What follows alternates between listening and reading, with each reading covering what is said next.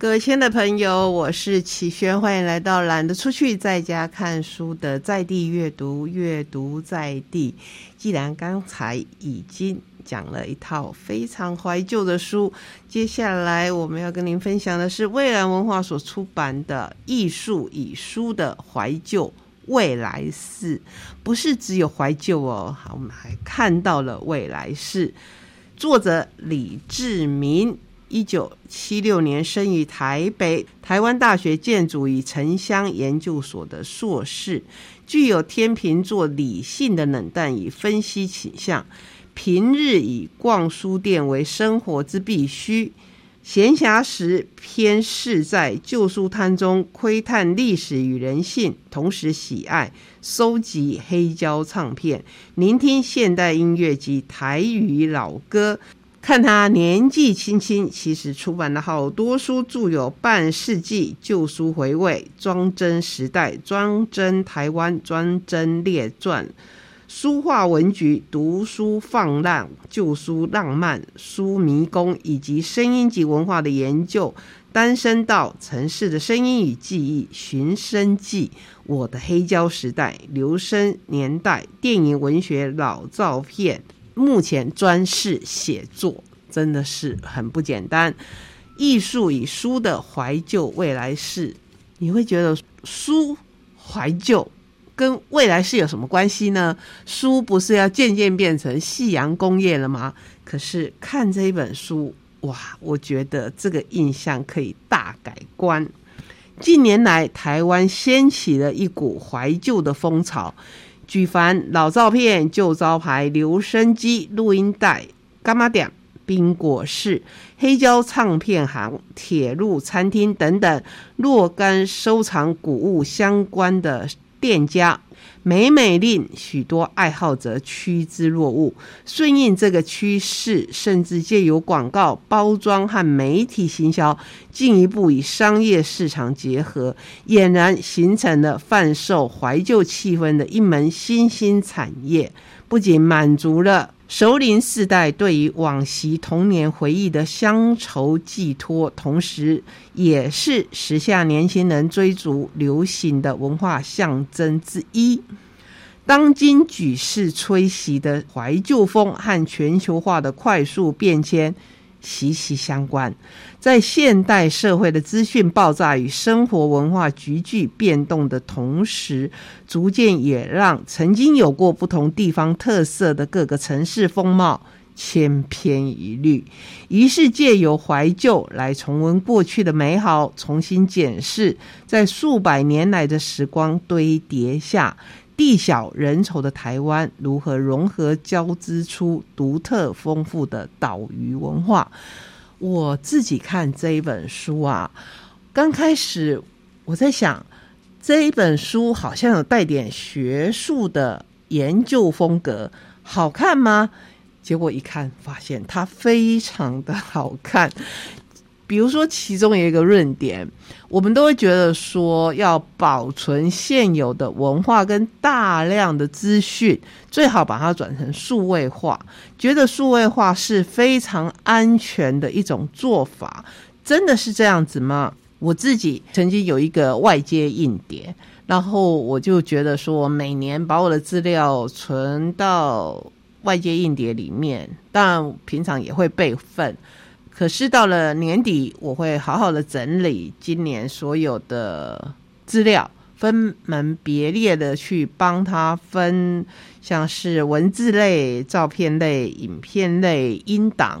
那我的资料其实还不算多，比起啊真正需要典藏的，那当然是少之又少。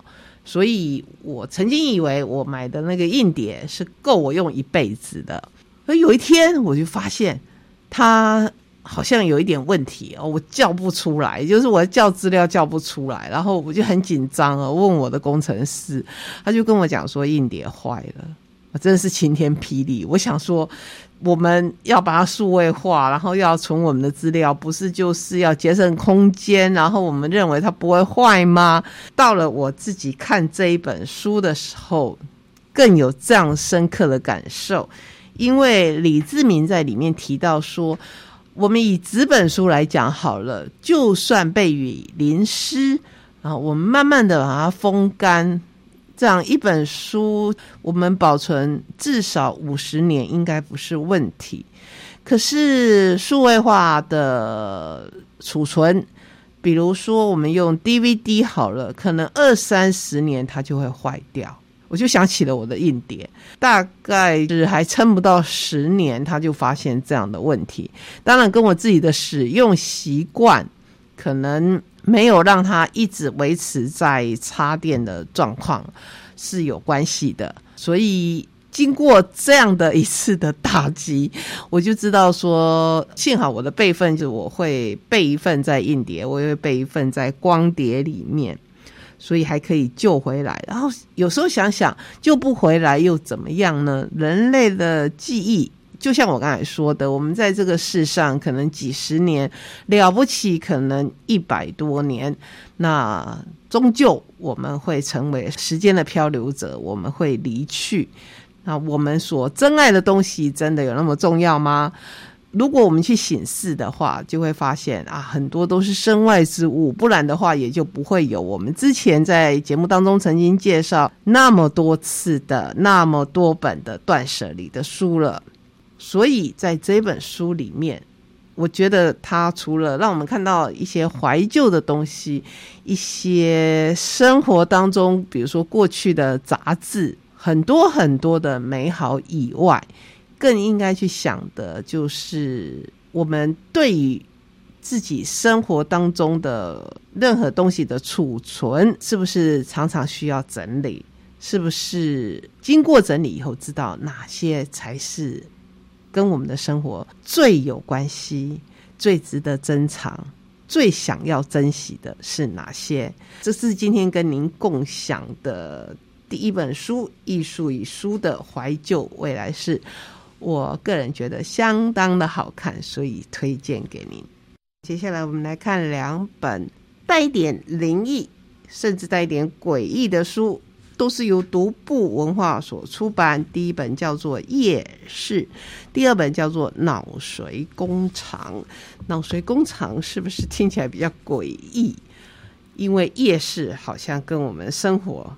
休闲息息相关。好，那我们就从您的印象会觉得比较诡异的书来介绍起：科幻、恐怖、灵异、超自然、克苏鲁神话，颠覆你的想象，让你惊喜连连的十一篇精彩短篇。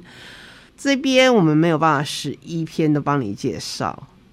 我们连截录出来要帮你介绍的都没有办法详细的说明，可是可以提点它的精华。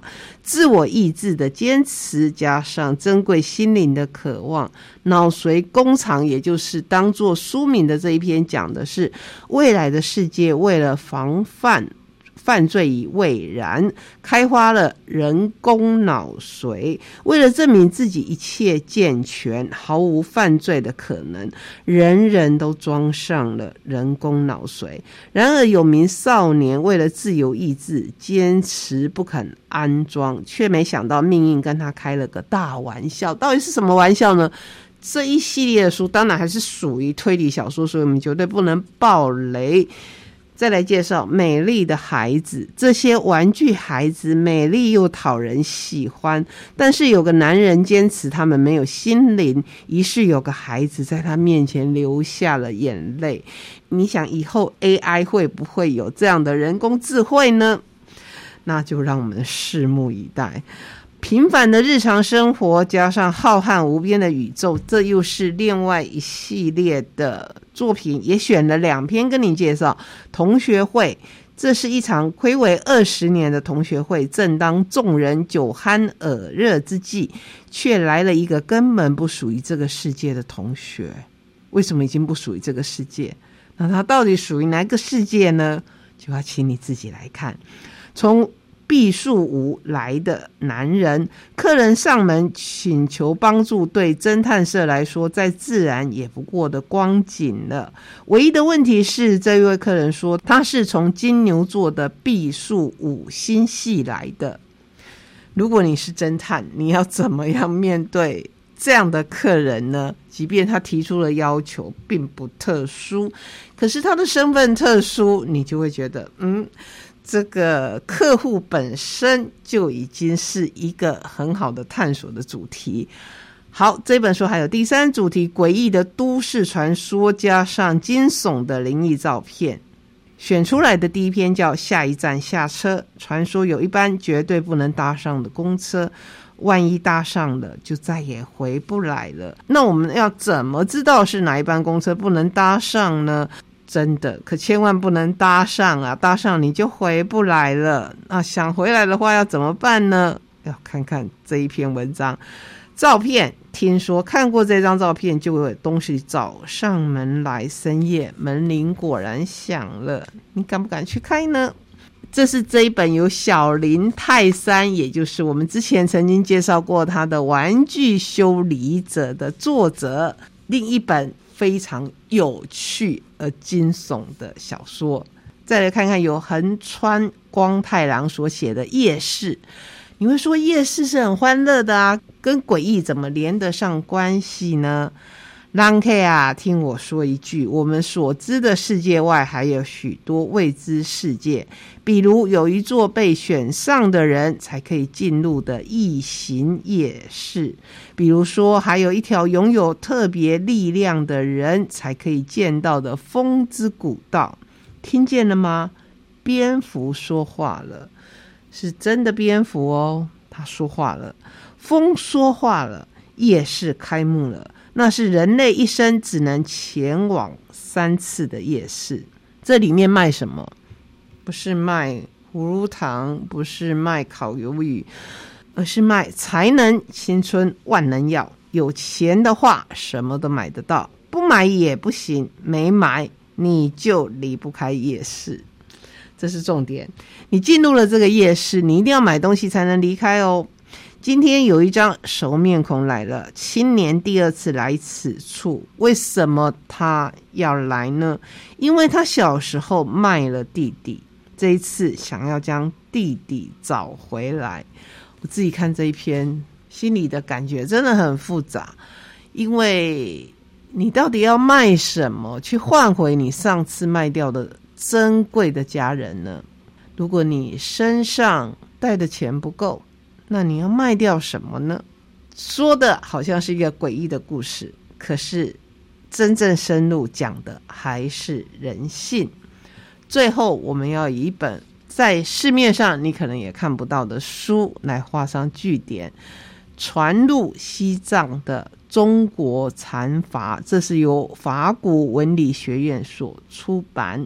萨姆范谢克所著，黄书荣翻译。二十世纪初之前，西藏传统文献几乎不见中国禅佛教的痕迹。然而，随着敦煌洞窟的开凿，发现写于十世纪左右的各种语言写本，改变了人们对早期禅佛教的认识。